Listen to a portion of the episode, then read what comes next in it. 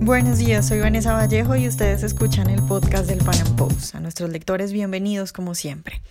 México acaba de vivir una de las semanas más violentas de su historia y parece que este año va a terminar como el año más violento de su historia.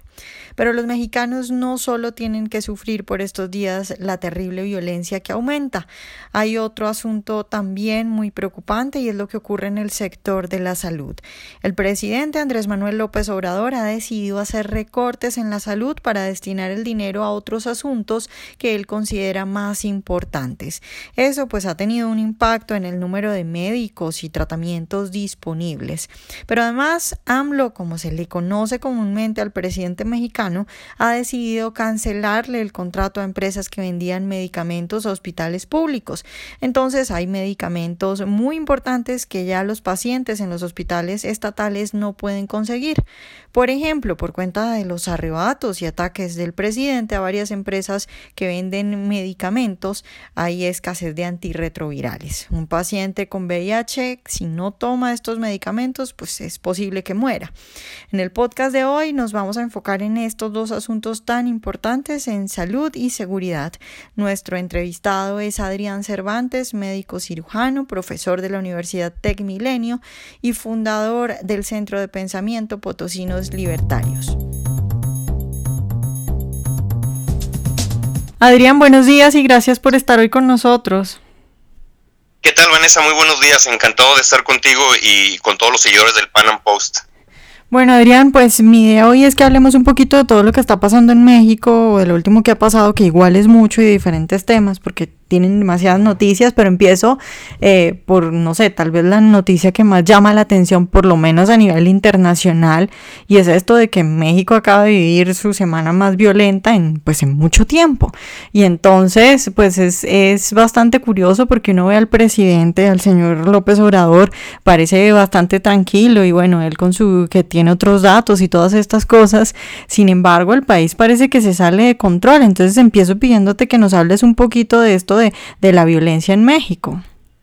Pues sí, efectivamente, Vanessa, eh, hemos tenido una semana terriblemente violencia acá, acá en, México.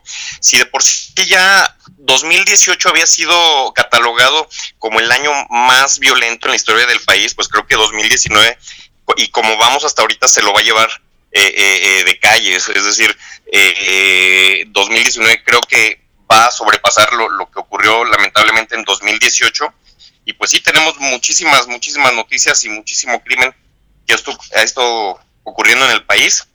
Eh, y creo que lo, lo que más ha, sobresalido es el, secuestro y asesinato de, dos jóvenes en Ciudad de México, dos estudiantes, uno de 22 años y otro de, de 29, este de 29 incluso seminarista, eh, y, que ha sido, han sido hechos muy, muy lamentables porque porque el mismo día, además que encontraban el cadáver de, este muchacho Norberto Ronquillo, de 22 años, estudiante de, una universidad privada de la Ciudad de México, cuando, cuando se anunciaba la, noticia, pues la comunidad universitaria, la comunidad estudiantil, totalmente eh, eh, derrotada, ¿no? En, un ambiente eh, lúgubre, recibiendo una noticia espantosa para, para todos ellos, y mientras eso sucedía, pues el presidente Andrés Manuel López Obrador levantaba la, mano de, la jefa de gobierno de la Ciudad de México, Claudia Sheinbaum, quien se ha llevado todas las críticas de, todo este eh,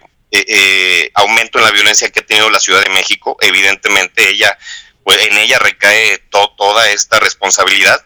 Y bueno, pues las críticas no se hicieron esperar. Por todos, por todos lados eh, salieron las críticas y salieron a, golpear mediáticamente a Claudia Sheinbaum y me parece que con justa razón. Bueno, pues eh, eh, ese mismo día que encontraban el, cadáver de, Norberto Ronquillo, de este joven de 22 años, pues Andrés Manuel López Obrador en, uno de sus famosos mítines, en, en, sus famosos, eh, pues, pues eventos de campaña prácticamente, a, pesar de que ya tiene seis meses en la presidencia, él sigue en campaña, pues en este evento él levantaba la mano de Claudia Sheinbaum diciéndole que no estaba sola, dándole palabras de apoyo, como si ella, ella fuera la, afectada en todo esto, ¿no?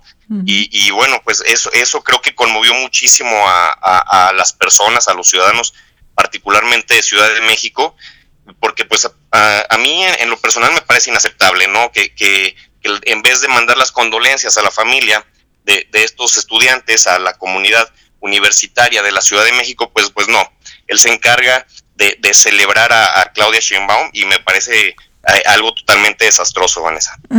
Adrián, pero explícanos un poco para los oyentes que no son de México, estos, estos dos asesinatos son como que, como eso de secuestro express que estaba de moda hace unos años, o pues por lo menos afuera se hablaba mucho de que en México se hacía secuestro express y todo esto, o, qué tipo de asesinatos son estos dos pues que sobresalen sobre el, pues, sobre los otros tantos que hay en México y que hubo esta semana.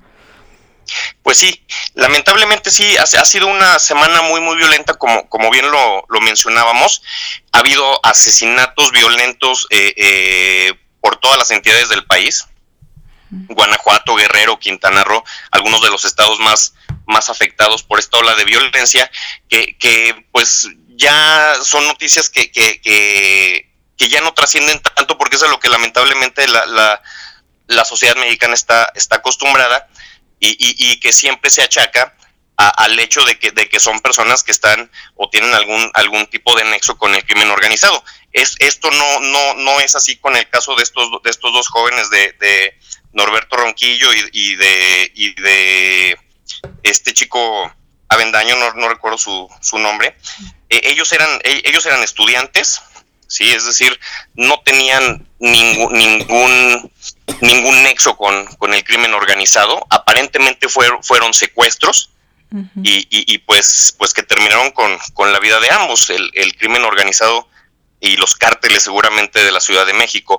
Y esto es algo a lo que ya no estábamos acostumbrados. El, el secuestro, hubo, hubo un momento en la historia de la Ciudad de México en, que, en que fue algo eh, cotidiano y, y, y que fue una etapa terrible eh, de la Ciudad de México, que por cierto, eh, habría que mencionar que fue durante, durante la jefatura de gobierno del mismo Andrés Manuel López Obrador y, de, y de Marcelo Ebrard, que hoy en día es el, el secretario de Relaciones Exteriores, el canciller.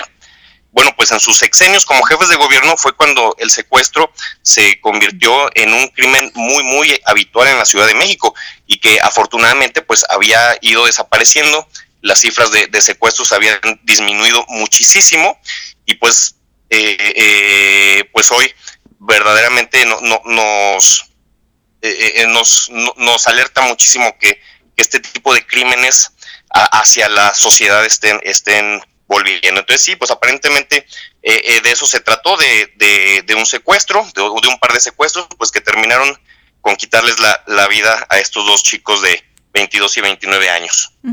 Adrián, y respecto a este tema de seguridad, ¿hay alguna mención, digamos, seria de parte del gobierno o de parte del, ya, si no es de AMLO, pues de los colaboradores de AMLO, de su gabinete, acerca de cómo enfrentar estos problemas de seguridad o, todavía no hay nadie que hable al respecto? No, no, la verdad es que no, no ha habido ningún señalamiento en ese sentido. Eh, eh, la cuarta transformación sigue, sigue en, festejos y en festejarse y, y, este eh, tocarse el hombro entre, entre ellos, no, no, no, no pasa de, ahí. Incluso este año el presupuesto que era destinado a seguridad pública se, se disminuyó. Este en, en, alrededor de un 15% de, de lo que se estaba destinando a seguridad pública. Se, se han vendido eh, eh, helicópteros y otro tipo de vehículos que eran utilizados para las labores de seguridad. Entonces, pues, pues al contrario, creo que es algo que se está descuidando bastante, que no está habiendo una, una respuesta ni una reacción de parte ni del gobierno, ni de los gobiernos locales, ni del, ni del gobierno federal. Y, como te decía, pues, pues en vez de, de, de decir algo al respecto, el, presidente Andrés Manuel, pues no, le levanta la mano y celebra con, con, Claudia Sheinbaum eh, el, que, el que estén pasando este tipo de cosas. Entonces, no, pues la verdad es que no, no se está viendo nada en ese sentido. los recursos en seguridad han, disminuido, la, la, violencia está aumentando y, y lo peor de todo es que ha habido personajes dentro de la cuarta transformación que incluso han dicho que todas estas situaciones se, son para, para desprestigiar a Andrés Manuel López Obrador. Eh, Adrián, te hablo ahora de otro tema, cambiemos un poquito de tercio porque igual tienen también el problema con la salud.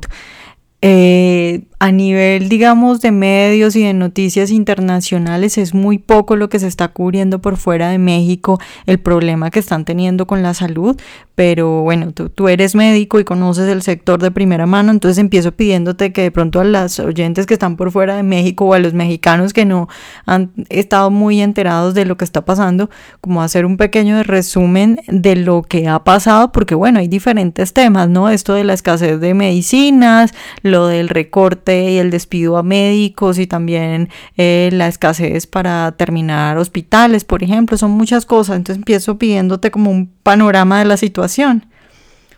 Sí, claro.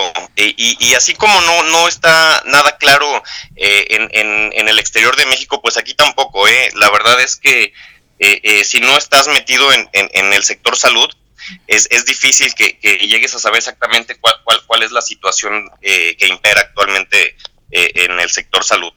Y, para muestra, pues, pues lo que se comentaba a principios de la semana, de un, trascendió un, un, memorándum del Instituto Nacional de Neurología allá en la Ciudad de México, en donde el jefe del departamento de radiología pues comentaba que no iban a poder estar haciendo tomografías contrastadas porque no, no tenían jeringas. ¿sí? Eh, eh, parece ser un, documento real, y, después salen dos versiones al respecto. Una de, del mismo Instituto Nacional que dice, no, sí, sí, este, se está trabajando normalmente, no hay ningún problema. Pero la Secretaría de Salud dice, eh, no, el problema solo fue de ese día, pero ya lo solucionamos. Es decir, entre las mismas instituciones se contradicen, lo, cual pues evidentemente te, te, deja ver que, que, sí hay un problema, un, problema real en, en, ese sentido, ¿no? eh, eh sí, sí, sí ha habido recortes, e, eso, eso es evidente, hay, hay recortes en salud, así como los ha habido en, en, en, seguridad, pues también hay recortes de los presupuestos en salud.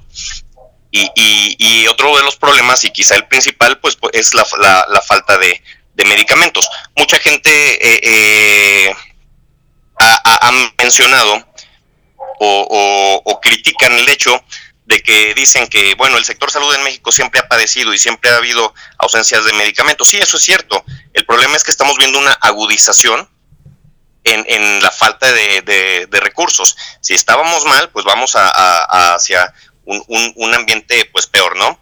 Y, y, por ejemplo, pues bastaba ver el día de ayer que hubo una, una manifestación también en Ciudad de México de pacientes portadores del virus del, del VIH a, los cuales no, no, no, se les ha brindado su, su tratamiento antirretroviral, que ya esto tiene eh, eh, varias semanas de, estar sucediendo y pues que el gobierno federal pues tampoco está dando una solución pertinente. Entonces es evidente que, que, los medicamentos eh, están, están escasos, a, pesar de que, de que el gobierno no, no lo acepte, pues, pues es evidente lo que está sucediendo. Sí ha habido pues no despidos de médicos, por, eh, ellos, el gobierno federal dice eso, no, no estamos despidiendo médicos, pues no, no lo están haciendo, simplemente no están renovando a aquellos médicos que, que, tenían como eventuales, ¿no? Y, y, al final de cuentas, pues eso se traduce en, en una saturación de, de, los sistemas públicos de, de salud.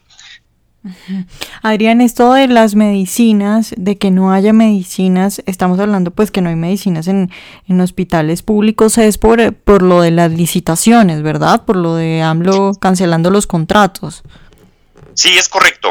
Eh, ha, mencionado que había corrupción, así, así tal cual como lo comentó con, con el aeropuerto, con el nuevo aeropuerto de Texcoco donde, donde comentó que, que como había corrupción, pues ahí iba, iba a terminar esos contratos y pues él iba a hacer su, su propio aeropuerto de Santa Lucía, ¿verdad? Pues igual con los medicamentos y con las licitaciones, eh, eh, mencionó que, que, había corrupción con, con los laboratorios que, que, estaban surtiendo de medicamentos al sector salud. Pues curiosamente él habla de, de, de esto de casos de corrupción, pero no se escucha que haya investigación contra nadie, no, no ha, habido ninguna demanda contra ningún laboratorio, todo sigue normal, así que pues te, te deja bien claro que, que, son caprichos suyos, ¿no? Y entonces corta relaciones con, los proveedores de, medicamentos que, se tenían hasta, hasta diciembre del, del año pasado y no se han hecho contratos aparentemente con nuevos laboratorios y eso es lo que se ha traducido pues en esta escasez de medicamentos que estamos viendo actualmente eh, en los hospitales del sector público. Lamentablemente, eh, no, no, no solo en hospitales pequeños, no solo en hospitales de provincia, sino en los hospitales principales de este país, en los centros de, referencia, en los institutos nacionales, también ahí están, están padeciendo eh, esta escasez de medicamentos, de médicos y, de, y de recursos en general. Adrián, ya para terminar, yo, pues tú eres médico, entonces quiero aprovechar para preguntarte qué tan grave es esto, porque si a mí me dicen que no hay un antirretroviral, que es lo que necesitan los pacientes de VIH, pues yo creo que eso es muy grave, pero no sé, no sé a ciencia cierta qué tan grave es que este tipo de medicamentos estén faltando. Sí, sí, es, sí es muy grave. ¿eh? Ah, pues bueno, eh, eh, esto es, un ejemplo, ¿no? Porque hay muchos más medicamentos de enfermedades que son quizá menos visibles y, que también es algo catastrófico que no, que no se esté surtiendo a los pacientes con estos medicamentos. Pero en el caso particular de, los antirretrovirales, que son los medicamentos que se utilizan para, para controlar el, virus de la inmunodeficiencia humana, pues sí, sí se puede traducir en, en, algo bastante fuerte. Eh, hace algunos años, el, que un paciente, el que una persona tuviera o fuera portadora del, VIH o tuviera SIDA, tuviera síndrome de inmunodeficiencia adquirida, pues prácticamente era una sentencia de muerte. El día de hoy no es así. El día de hoy, gracias justamente a este tipo de, medicamentos y, a su y, a su diagnóstico temprano, los pacientes con VIH tienen una calidad de vida pues prácticamente normal y, e igual a la de personas que, por, lo de, por, lo demás son sanas, obviamente siempre y cuando pues estén recibiendo su tratamiento, ¿no?